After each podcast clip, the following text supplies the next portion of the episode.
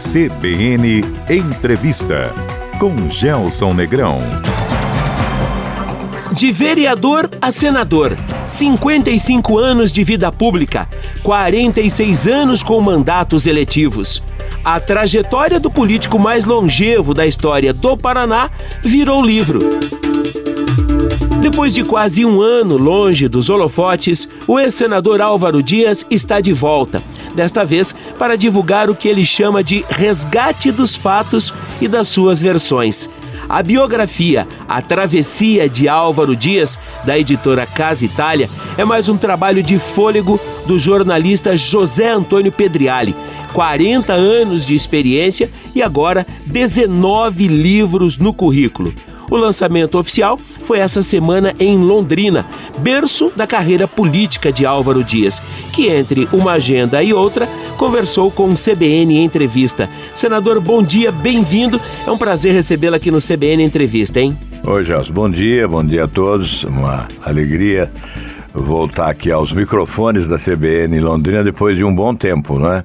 Um prazer estar aqui e vamos conversar. Você que que dá o tom aí da conversa. O senador, vou começar com uma pergunta bem óbvia. De onde vem a ideia, a iniciativa desse livro, hein? Bem, é, eu tenho eu tenho muito respeito né, pela biografia de um jurista paranaense brasileiro que é o René Dotti. E Sim. o René foi secretário de Cultura do, do nosso governo. Uhum. Ele insistiu muito, o saudoso René Dott, né, que faleceu há algum tempo, Sim. ele insistiu muito para que registrássemos num livro essa trajetória, essa travessia. Né?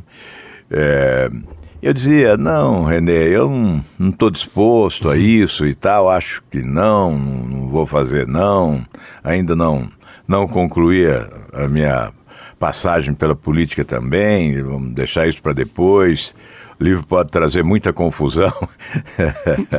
e ele insistia, insistia. Ele eh, ficou durante os quatro anos do nosso governo uhum. e assistiu alguns dos movimentos da época. Né? Então ele achava ser importante registrar isso para a história. Sim. E a, a, minha família também eh, passou a, a defender a tese do livro, alegando: ó, nem os seus filhos e os seus netos saberão da sua trajetória, porque realmente os meus filhos vieram depois, já, já estava no governo, né? Sim. E isso me convenceu a, a, convencer, a convidar aí o, o, José Antônio Pedriali, porque uhum. é de Londrina, onde tudo começou, Sim. e é brilhante, um jornalista brilhante, escritor, 18 obras, é, é um grande arquivo da imprensa brasileira, é, enfim, ele dedicou-se à obra em um ano e meio, pesquisou, ouviu pessoas. Começou comigo também, não, não o necessário, né? não o suficiente, porque eu estava em campanha, mandato no Senado e campanha, né? o ano passado todo. Uhum. Então não, não tivemos assim muito espaço para conversar, mas conversamos também. E saiu essa obra. Ela é uma, uma narrativa histórica, né? porque traz aí alguns vários ciclos da, da vida nacional. É, é claro, focada mais na minha atuação, mas indo além, né? Sim. Vamos dar um exemplo aqui. Bomba do, do Rio Centro. Aí o Pedrilhali conta como é que é essa história da bomba do Rio Centro uhum. e diz lá onde eu estava, o que eu estava fazendo, o que eu fiz em Sim. relação ao assunto, qual foi a minha participação nisso, a minha opinião, aí a, a morte do, do Herzog lá Perfeito. na prisão em São Paulo. A mesma Vladimir coisa. Então, e, e, ele fez também uma cronologia né, dos principais fatos históricos desde o meu nascimento até 2022. Então, além da, da minha trajetória, há aí um, uma narrativa uhum. de fatos políticos relevantes no país. E eu gostei do livro porque é um resgate da verdade, dos fatos e das suas versões. Uhum. Porque a política é um campo minado de fake news, não é? E, portanto, é uma seleção ou coleção de, é. de versões sobre fatos, nem sempre com a verdade prevalecendo. Eu vou pegar emprestada a sua definição de dois minutos atrás, quando o senhor disse para o doutor René Dotti Vai dar rolo o livro, senador? Não, o Pedrinhalho foi bastante cuidadoso. Sempre, bem, né? Foi Prudente. muito cuidadoso, acho que não vai dar rolo, não. não. Bom, senador, é, respeita a uma sequência crema. Agora uma coisa, tem Sim. gente que não vai gostar, é evidente. Ah, e aliás, até eu contar aqui, ó, o Cajuru, o senador, senador, Cajuru, né? Ele diz, ó, vamos lançar um livro aqui em Brasília, no Senado, e tal. Eu falei, não, não vamos lançar no Senado, não. Porque eu acho que o livro vai desagradar 90% dos políticos. Aí ele, mas por quê? Falei, ah, porque tem uma fase que é do autoritarismo. Sim. Aí eu fui eh, no confronto, né? Perfeito. E aí isso agrada o- a esquerda de hoje, Sim. não é? mas não agrada alguma faixa aí da, da extrema direita. né? Correto. Aí depois vem o período do PT no governo. Aí desagrada o PT, Sem aí dúvida. agrada o outro lado. Então uma hora agrada um, outra hora agrada o outro, então sempre há gente que não fica satisfeita. Então realmente o livro pode dar esse rolo, né? Essa confusão ele pode dar realmente. A obra respeita uma sequência cronológica, certo, Zé? E a gente começa ali em 64, perdão, antes. A gente Antes, começa é. com, a, com a família chegando ao norte do Paraná. É, exato. E, e- e acaba chegando em Londrina também, por isso que aqui começou na política e começou também a vida paranaense da, da minha família, né? Ah, Na verdade, eu não era nascido, né? Mas o meu pai, ainda jovem, né? E em 1938 ele veio a, a- de Coatá, né, no estado de São Paulo, de Jardineira chegava até Londrina. E de Londrina a Maringá era no lombo de cavalo, de burro e tal, pelas picadas, até lá o fim da picada em Maringá, onde estavam os corretores de terra, né, e, e lá que ele encontrou uma área que ele gostou e adquiriu. E depois trouxe a família só depois, em 1954, né? Aí trouxe a família já com a produção de café, né, aquele mar verde de café, na Fazenda Diamante, em Maringá, né, onde hoje é a Cidade Nova. E lá eh, construiu a moradia. Só depois da casa pronta que ele trouxe a família. E né, eu tinha aí 10 anos de idade, chegando a, a Maringá. O senhor vai a Londrina para fazer faculdade. É, eu vim para Londrina cursar a faculdade e aqui a política eh, nasceu dentro da universidade. Para mim, nasceu na universidade.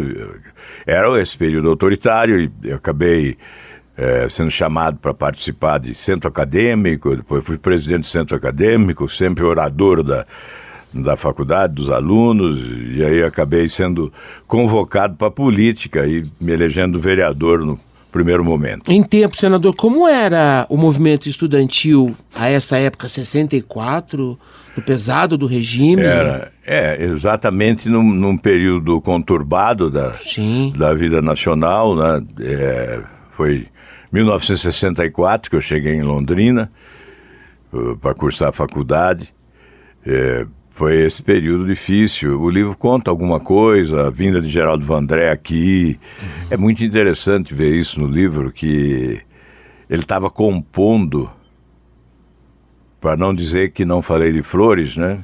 Ah, Caminhando, E enfim, cantando, e seguindo a cantando. canção. Um É, ícone, né? é, Foi e ele- durante muito tempo um hino, Aí né? ele reuniu nos ali um grupo de, de universitários e tal, e, e- e ainda não estava a música composta, ele estava compondo ainda, né? Uhum. Ele deu umas dicas ali da música. É, foi naquele, nesse período, período de, de convulsão né, da, da vida pública brasileira, esses Uhum. acontecimentos todos aí, que falei há pouco de dois episódios, né, de Bomba do Rio Centro, Vladimir Herzog, enfim, nós tivemos um movimento de grande agitação e, e isso girava em torno principalmente da juventude, da juventude mais irreverente, mais nós participamos Questionadora, desse né? momento. É. Esse foi um momento é, bastante tenso, nervoso, né, da vida do país e nós estávamos no meio, no meio do turbilhão aí. Senador, e a, a política entra para valer com a candidatura a, a vereador em 68?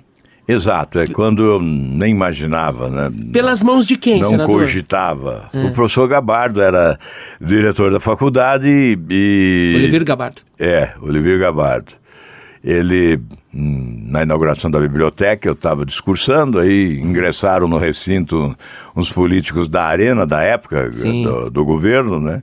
Aí eu mudei totalmente o, o tom do discurso e com irreverência e contundência, passei a criticar o, o, sistema, os políticos, e aí ele chegou e disse, ó, oh, você vai ser meu candidato a vereador. Eu falei, nem pensar, né? O Federale conta essa história, que depois é. fomos a Maringá, pedi autorização do meu pai para ser candidato a vereador. Aliás, foi a segunda autorização que eu pedi depois que eu vim para Londrina. É. A primeira, eu tive que pedir a ele uma escritura de emancipação, lavrada em cartório para que eu pudesse lecionar. Eu comecei a lecionar aqui ainda era estudante na universidade, né? Então sim. É, le, lecionei no Colégio São Paulo, aí lecionei também no Colégio Mário de Andrade, né? Uhum. Do, do, professor Anísio. E, e, aí, mas como eu não tinha ainda a maioridade, não tinha os 21 anos na época. Precisava da autorização de emancipação. É, emancipação. Ô, senador, a, a, a, o projeto era ser professor? Pois é, eu, eu devia ser professor na universidade. É. A, a minha professora de introdução aos estudos históricos já tinha me convidado. Tá. E, mas aí veio a eleição de deputado estadual. Uhum. E eu fui para Curitiba. Com dois anos de mandato como vereador. É, como vereador. Aí eu fui para Curitiba e deixei de ser professor. Né? É. Uh, tinha um professor chamado Carlos Weiss, ele era alemão, né? Uhum. Então, é, eu chegava atrasado na aula porque estava cuidando do centro acadêmico e tal. Aí ele me dizia assim: você podia ser um grande historiador, historiador. mas você só pensa em política. Arrastando a pronúncia no alemão, né? Você só pensa em política. É. A academia perdeu um grande professor, mas a política ganhou um ícone. Como é que foi a eleição a deputado estadual? É, na, nós éramos vereadores aqui, jovens, né, oriundos da universidade principalmente. Uhum tinham Romeu Cury, o Délio César, é, o Zé Alencar Cordeiro, Lauro Pessoa, Cláudio Almeida Silva, e tinha o Zé Antônio Delciel, o Bellinati, o Antônio Bellinati. E aí houve uma decisão da bancada de quem deveria ser candidato. Havia alguns pretendentes. MDB, correto? É. Uhum. E aí foi até o Délio César que acho que puxou, não, meu candidato vai ser ele e tal. E, e já eh, aí os outros apoiaram. Uhum. Aí acabamos disputando a eleição, eu e o Bellinati. E, e no Londrina eu fui mais votado, uhum. no estado, naquela eleição, ele foi mais votado. Uhum. E depois aí veio a continuidade. Né? Foi o que abriu o caminho para a candidatura ao governo do estado? Foi. É. Depois deputado federal duas vezes. Ah, verdade. Tem aí a passagem por Brasília duas vezes, correto. E, a, e o Senado, em 82. Sim. Depois veio a campanha das diretas, que eu comandei no Paraná. Uhum. Nós realizamos 40 comícios, e com isso é, o caminho ficou, a, a, estrada ficou asfaltada até o Palácio Iguaçu. Né? Sem dúvida. Eu fiz 72% do, dos votos para governador. Aliás, senador, até hoje. Enfrentando uma dupla ah. de prestígio nacional. Era o, o, José, o Alencar Furtado, que Sim. era líder nacional do MDB, Sim. e o Jaime Lerner de vice. Uhum. o na, jovem Jaime é, Lerner. É, eu era bem jovem, né? Uhum. E, e acabei fazendo 72% dos votos. E depois. É, de ter sido já senador, uhum. né, eleito em 82, contra o Ney Braga, que era uma, um, um ícone. ícone. da política do Paraná. Né? Senador, e veio que... a campanha das diretas em 84. Por que, que até hoje, nós vamos falar das diretas, claro, da sua inserção no, no contexto do cenário nacional, por que, que muita gente tem a, a, quase certeza de que o senhor foi governador mais de uma vez? Eu, eu brinco falando sério às vezes, né? Porque é, às vezes é preciso deixar essa falsa modéstia de lado. Sem dúvida. É, as pessoas pensam que foi mais de um porque é, nós realizamos por mais do que um governo, né? Em um realizamos por vários. Uhum. Eu cito o exemplo de Londrina. Me perdoem ter que dizer isso, mas nos últimos 30 anos, se nós somarmos as obras e as ações dos governos dos últimos 30 anos, não dá a metade do que nós fizemos em quatro anos aqui na cidade. Né? E eu poderia ficar um bom tempo aqui enumerando o que foi feito aqui em quatro anos, desde a gratuidade do ensino na universidade, a área de saúde com a instalação do, do SUS, isso foi no estado, né? mas aqui três grandes hospitais, Zona Norte, Zona Sul, uhum. Tamaranda, na universidade também. enfim, a, a pavimentação de todas as rodovias de acesso aos distritos, a duplicação de desde Ibiporã, Londrina, Maringá, aí a captação de água do Rio Tibagi, obras assim de mais de 100 milhões de dólares, né? uhum. né? Essa obra do Tibagi, mais de 100 milhões de dólares, a obra de duplicação, mais de 100 milhões de dólares, isso sem cobrar pedágio, né? e, e, e todas, o programa Paraná Rural, abrangendo toda a área agrícola Teve do muito estado, foco em infraestrutura também, né, senador? Exato, obras de, de saneamento, enfim, é, realmente foi um, Hidroelétricas. um governo de grande programa de obras, né? Uhum. E como diz o Joemir Betting, uh, eu até decorei a, a fala dele. a fala do Joemir Betting no Jornal Nacional uhum. ao final do nosso governo. Ele diz: apenas um Estado, apenas um Estado brasileiro termina a gestão com superávit e um grande programa de obras realizado. Um milagre operado por um par de santos. é, moralidade, como é combate à corrupção e austeridade, algo assim. Né? Uhum. É, o Paraná demonstra que a administração pública no Brasil ainda é viável. Que bacana. Foi, foi esse o comentário do saudoso Joamir Betting na época no Jornal Nacional da Rede Globo. É, realmente foi um, um, governo de êxito, né, de muitas realizações, de grandes obras. Eu dizia que as, as últimas grandes obras no Paraná, uhum. elas começaram um pouco antes e terminaram no meu governo, começaram e terminaram no meu, ou começaram e terminaram um pouquinho depois. Uhum.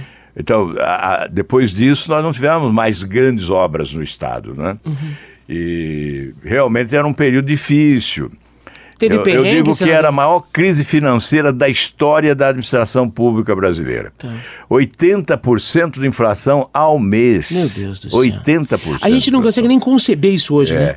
Era impossível você eh, planejar para a semana seguinte. Uhum. Por isso, uh, eu acho que tem que registrar isso aí, né? Por isso, tá aqui no livro, claro. Tá aí um registro. É claro que não dá para para aprofundar muito as questões, senão teria que ter um livro. Ô, senador, deixa eu dar um spoiler. É, do, do, desse capítulo do, da sua passagem pelo governo do Paraná, tem uma história incrível é, de que o senhor foi assediado por um, um grande empreiteiro, um grande empresário que ousou tentar corromper Álvaro Dias, né, numa grande, gigantesca obra, e aí o empreiteiro tomou um toco. O senador recebeu, inclusive, ameaças de morte por isso. Esse é um marco na trajetória do combate é. à corrupção da sua carreira? Na verdade, eu dizia até quando visitava a obra que isso não era uma, apenas uma obra de engenharia, era uma obra de moralidade pública. Sim. Um marco histórico de combate à corrupção. Uhum. Uma obra superfaturada, resultado de um cartel de grandes empreiteiros, uhum. e nós uh, anulamos a licitação que recebemos e, e iniciamos uma batalha judicial. Foram 12 rounds. Eh, nós contratamos como advogado o Miguel Reale, o, pai, né? não o que está vivo. Sim. O falecido Miguel Reale, que era um grande jurista. Um gigante também. Brasileiro, né? E, e ganhamos. A justiça nos autorizou a fazer a obra sem licitação. Nós fizemos compondo um consórcio de três empresas médias do Paraná. Uhum e economizamos 103 milhões de dólares. Isso permitiu a construção de uma outra barragem no Foz do Jordão, que ampliou a capacidade de geração de energia da, da usina de Segredo, que hoje é denominada usina Ney Braga. Né? Uhum. Portanto, foi realmente um marco histórico de combate à corrupção. Eu dizia, ó, a partir de agora fica demonstrado que é possível derrotar cartéis, né? E nós tivemos muitas histórias de cartéis na, na administração pública brasileira. Sim. Né? O senhor temeu pela sua vida à época, senador? Olha, não, não tinha muito medo, era um pouco irresponsável. Destemido. Nessa parte. Como todo jovem destemido, Era um né? pouco irresponsável nessa parte, mas as ameaças existiam, né? E, uhum. e eram visíveis, né? E, e, e, constatadas. Quem foi o seu grande adversário na política paranense? Aliás, vou refazer a pergunta. Quem que é a sua grande referência na política é, paranense? O, o grande adversário foi também uma referência, porque foi um adversário histórico, né? Uhum. Na verdade, o confronto de sistemas. É, foi o Ney Braga, que Sim. era o ícone. Ele, ele tinha liderado o Paraná durante 50 anos, né? Uhum. E aí houve o nosso confronto em 82, na eleição de senador. Uhum. E depois, quando eu, eu fui governador, ele foi presidente da, da Itaipu. Sim. E houve lá uma greve. E, e ele convocou o exército, como ele era militar, convocou o exército para oferecer segurança. E eu, como governador, achei que não estava correto. E eh, eu, eu digo sempre que não, não me arrependo nada do que fiz, mas às vezes me arrependo um pouco do que disse, né? de coisas que disse. E acho que essa foi uma delas. Eu dei uma entrevista que foi para o Jornal Nacional, é, contestando e dizendo que eu não aceitava essa interferência indevida, que o sistema de segurança do Paraná era suficiente para oferecer segurança e aí o que o Ney Braga fez? Ele me liga com a maior humildade, pede desculpa. Eita! E diz: Você está certo, eu errei. Eu quero pedir desculpa. Eu falei, não, não peça desculpa não. Marca uma reunião aí com a diretoria, eu vou levar os secretários e nós vamos celebrar convênios para realizar obras aí nos municípios lindeiros. Não perde a nos oportunidade. municípios próximos a, a Itaipu. E fizemos isso. Uhum. Celebramos vários convênios, o Paraná ganhou com isso, quer dizer, do limão uma limonada, né? Sem de, dúvida. de, de produção. E depois disso, ele sempre foi uh, me considerou demais, Sim. até que no final ele acabou me apoiando numa eleição. Uhum. Ele de outro partido, ele convocou a imprensa na casa dele e, e, disse que por amor ao Paraná ele votaria em mim.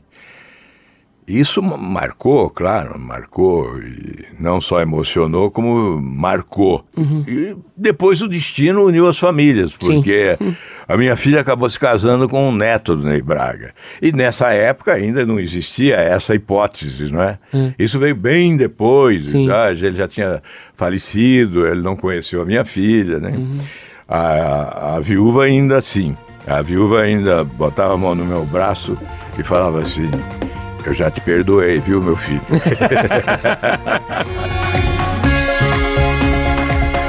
De volta com CBN Entrevista, que hoje recebe o ex-senador Álvaro Dias, que essa semana lançou em Londrina, no norte do estado, a sua biografia, intitulada A Travessia de Álvaro Dias, pela editora Casa Itália. Um trabalho de fôlego, capitaneado pelo jornalista José Antônio Pedriali. Senador, vamos retomar falando sobre o que foi o melhor e o pior momento da sua trajetória política até agora. Poxa vida. O melhor, hum. o melhor momento, hum. eu, eu me lembro a data, dia 13 de junho de 1990, uhum. quando depois de 20 anos o Paraná alcançava superávit na, nas suas contas. Que bacana no final do, do, do, governo foi uma verdadeira lua de mel, né? Porque as contas em ordem e você inaugurando obras sem parar o tempo todo. Então esse foi o momento gratificante, né? E o pior, senador? O pior foi uma injustiça, me desculpem dizer assim, aquela história dos professores, aquilo é uma barbaridade. Uhum. Não, enfim, eu nem comento esse assunto. Tá. Eu acho ridículo esse assunto. É, é, são tantos anos, isso já foi tantas vezes é. explicado, mas foi triste. Há quem insista todo ano em uma lembrar disso. Exploração, né? Uma exploração política de um fato.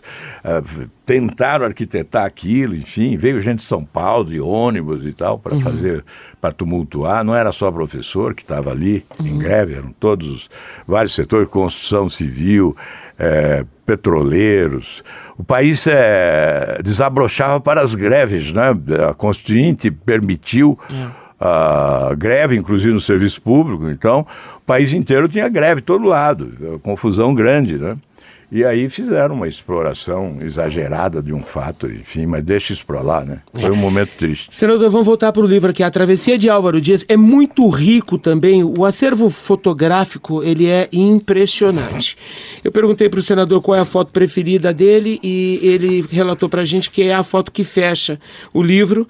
É, o senador com Dona Débora, com João Paulo II no Vaticano. Exato. Né? São João Paulo II.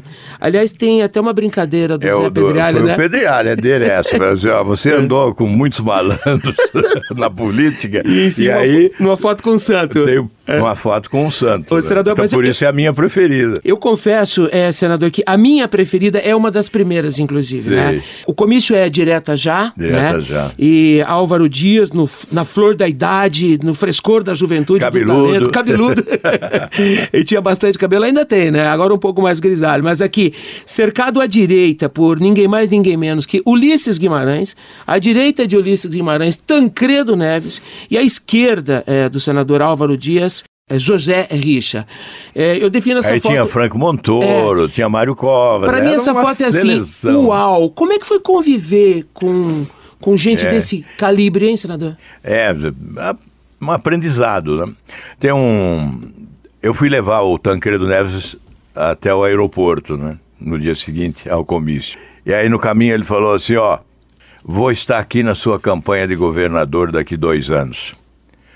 Aqui não precisa de convenção. A convenção foi lá na praça.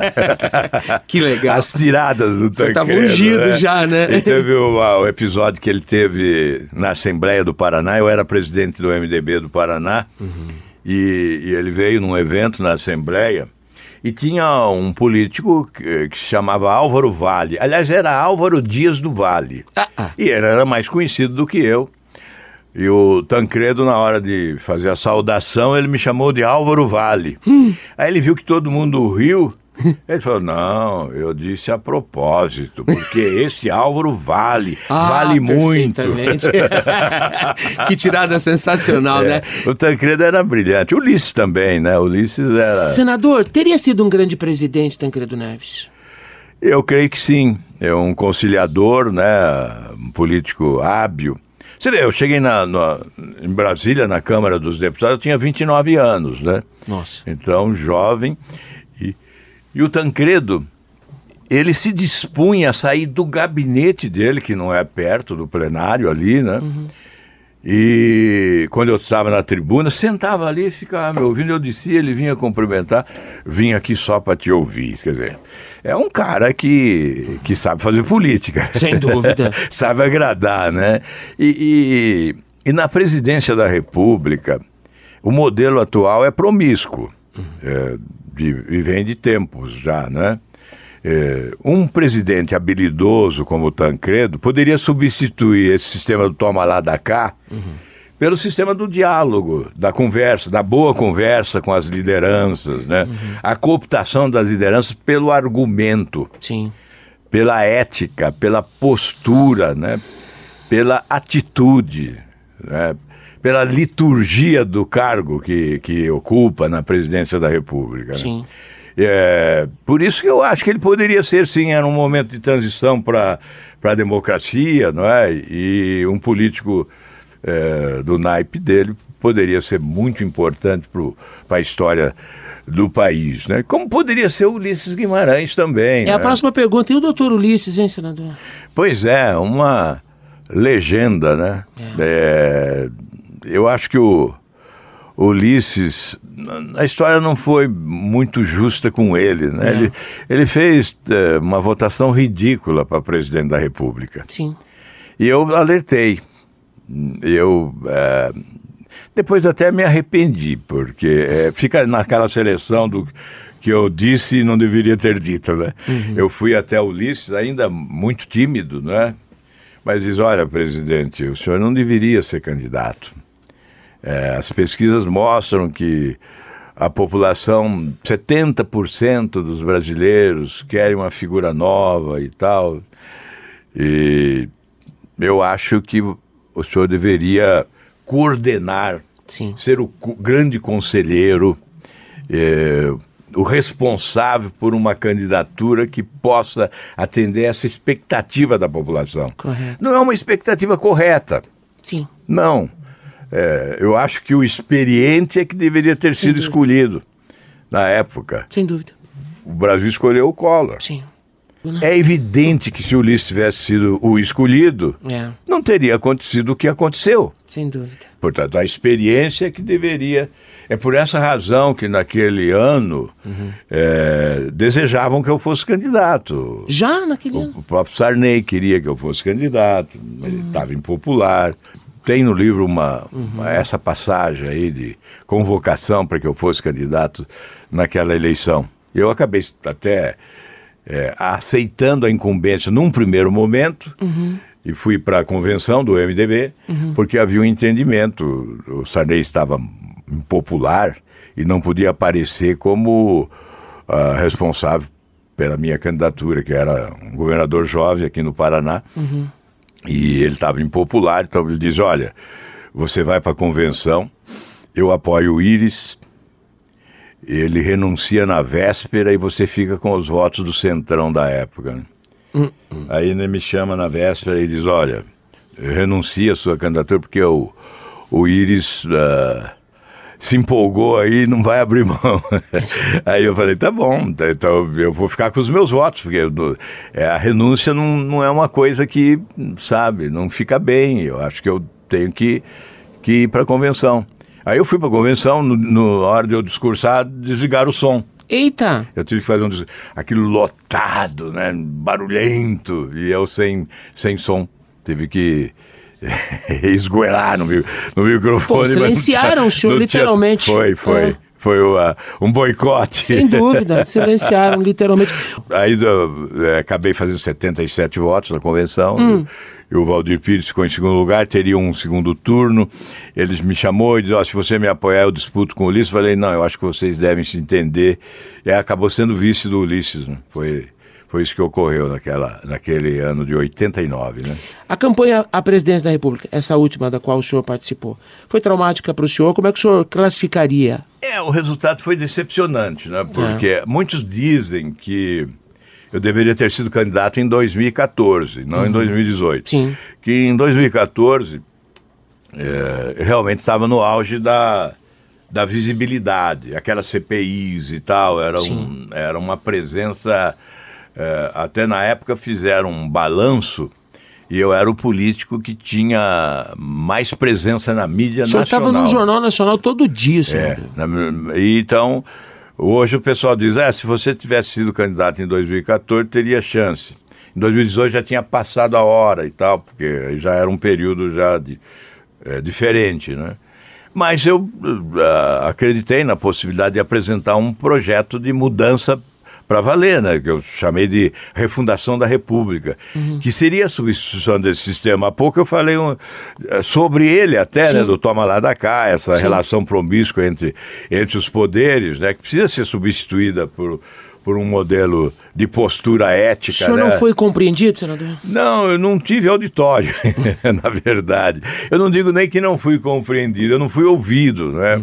Então as pessoas às vezes me ligavam, ah, você tem que dizer isso e aquilo. Eu falei, ah, você não está me ouvindo, né?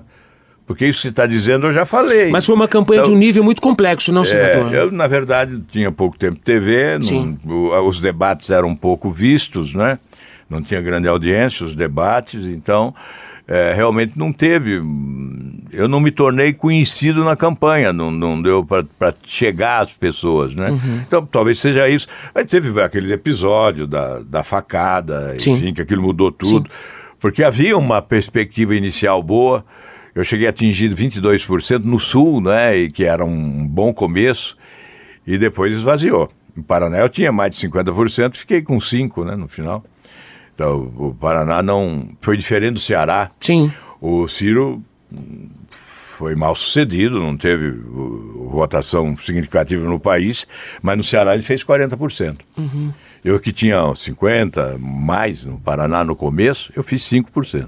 O Paraná foi todo para o Bolsonaro, né? Na- Sim. na- foi inteiro para o Bolsonaro. Então, sobrou um pouquinho lá para o PT, mas a- assim, de forma esmagadora, o Estado foi com, com o Bolsonaro. Isso esvaziou, porque nas pesquisas, se desistisse do Bolsonaro, o candidato que, ia- que receberia mais votos seria eu. né? Sim. Mas aí veio aquele episódio infeliz, né, daquela Da facada, facada, né? que Mudou tudo, aí né? acabou convulsionando e aquele claro, gerou um, uma emoção e tal, e aquilo é. foi foi fundamental para a mudança da rota, né? E, e, aí houve um esvaziamento de, uhum. de todos os candidatos uhum. e se estabeleceu a polarização definitiva que está até hoje. Né? É, senador, na nossa entrevista para a Rede Massa SBT, o senhor falou da frustração muitas vezes com o exercício da atividade política da perspectiva do legislador, do legislativo, de que no executivo as coisas acontecem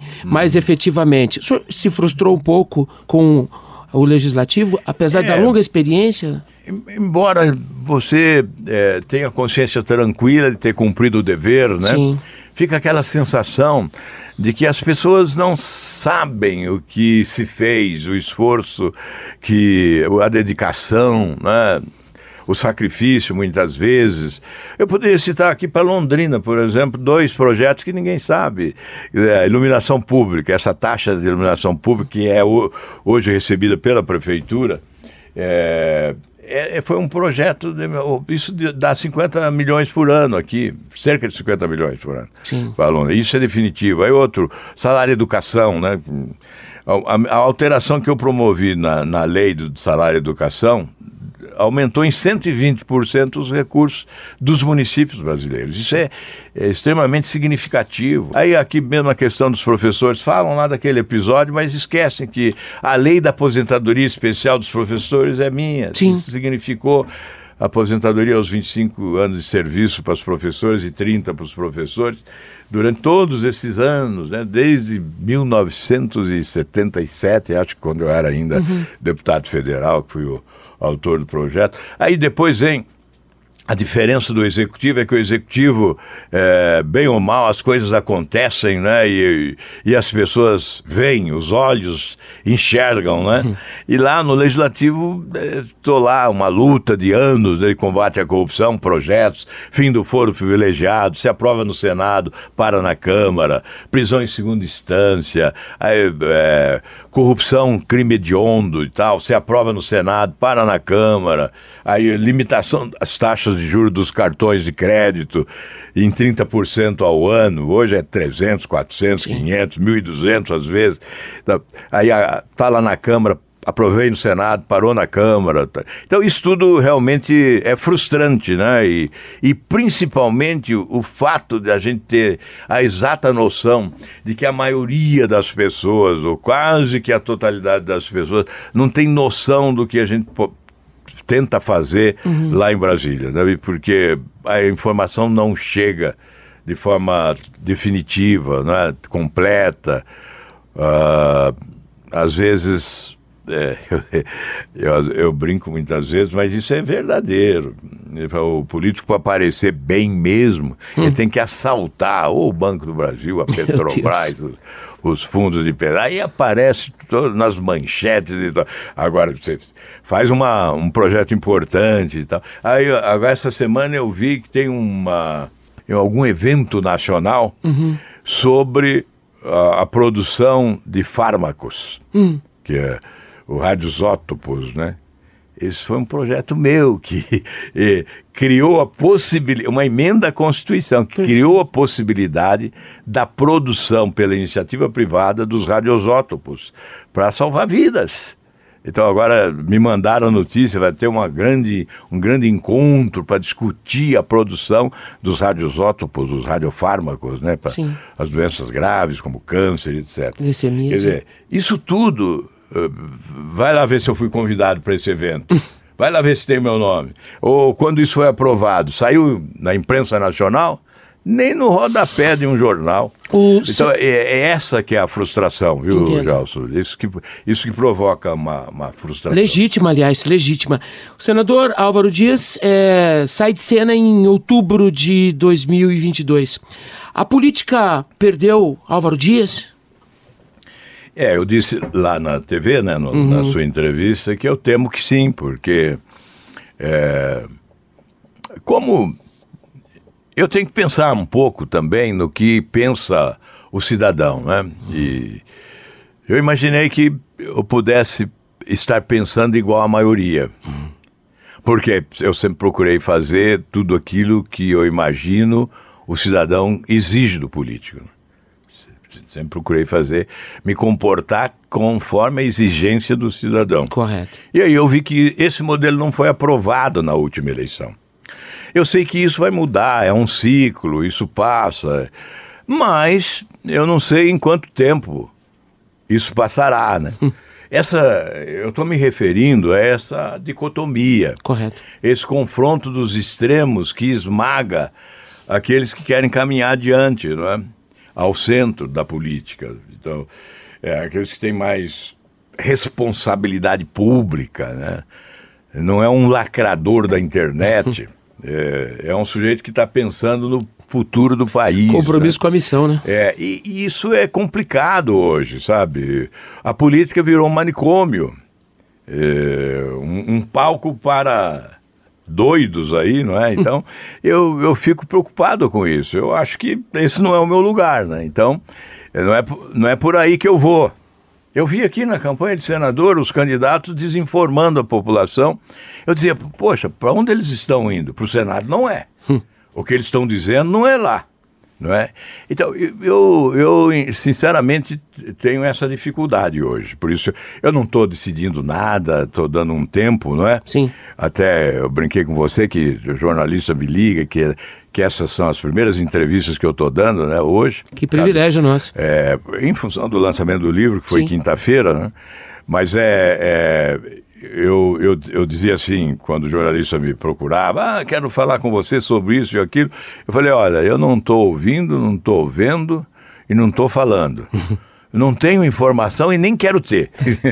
eu estou num, uh, num retiro aqui, um retiro da política, me retirei, estou afastado e tal. Então, eu não sei por quanto tempo, talvez, pode ser definitivo, mas não estou decidindo ainda. Tomara que não seja, tá, senador? Ah, obrigado, obrigado. Tomara é uma, que não seja. Uma consideração que me honra. A Travessia de Álvaro Dias, por José Antônio Pedriali. Aliás, é, nós vamos precisar fazer um programa para falar do Zé. 40 anos como jornalista, uma experiência impressionante, 18 livros, né? 19, agora com esse 19. Bem lembrado, Zé. Agora mesmo eu recebi uma ligação lá de Caxias, no Maranhão. É, tá o cidadão sucesso. perguntando como é que ele compra o livro aí do Pedriali. Opa, estantevirtual.com.br. É isso, Zé? Você pode acessar as redes sociais do Tem senador Álvaro Dias, né? Curitiba, É, Livrarias Livrarias Curitiba. também. Olha, faz o seguinte, passa pelo Instagram do senador Álvaro Dias, o canal dele no YouTube, vai no Instagram e lá No você vai Instagram encontrar, tem, né? tem. Vai Tem um encontrar lá. todo o caminho lá. Senador, muito êxito, boa jornada, é uma obra incrível. Quando conversei com o Pedriali, falei, ó, você tem total liberdade, esc- escreva do seu jeito, conte a história como os seus olhos enxergam, né? E não é um livro para oba-oba, conte a verdade aí para as pessoas, né? E ele fez esse esforço e espero que as pessoas gostem, né? Um privilégio, senador. Muitíssimo obrigado pela gentileza de nos atender, tá? Obrigado, Gelson. Um grande abraço a você, muito obrigado mesmo e um abraço a todos. O CBN Entrevista de hoje estará disponível daqui a pouco em nossas plataformas digitais. Acesse também cbnlondrina.com.br e cbncuritiba.com.br. Visite o canal do CBN Entrevista no Spotify. Um excelente final de semana a todos, com saúde e segurança. Até sábado. Tchau. CBN Entrevista com Gelson Negrão.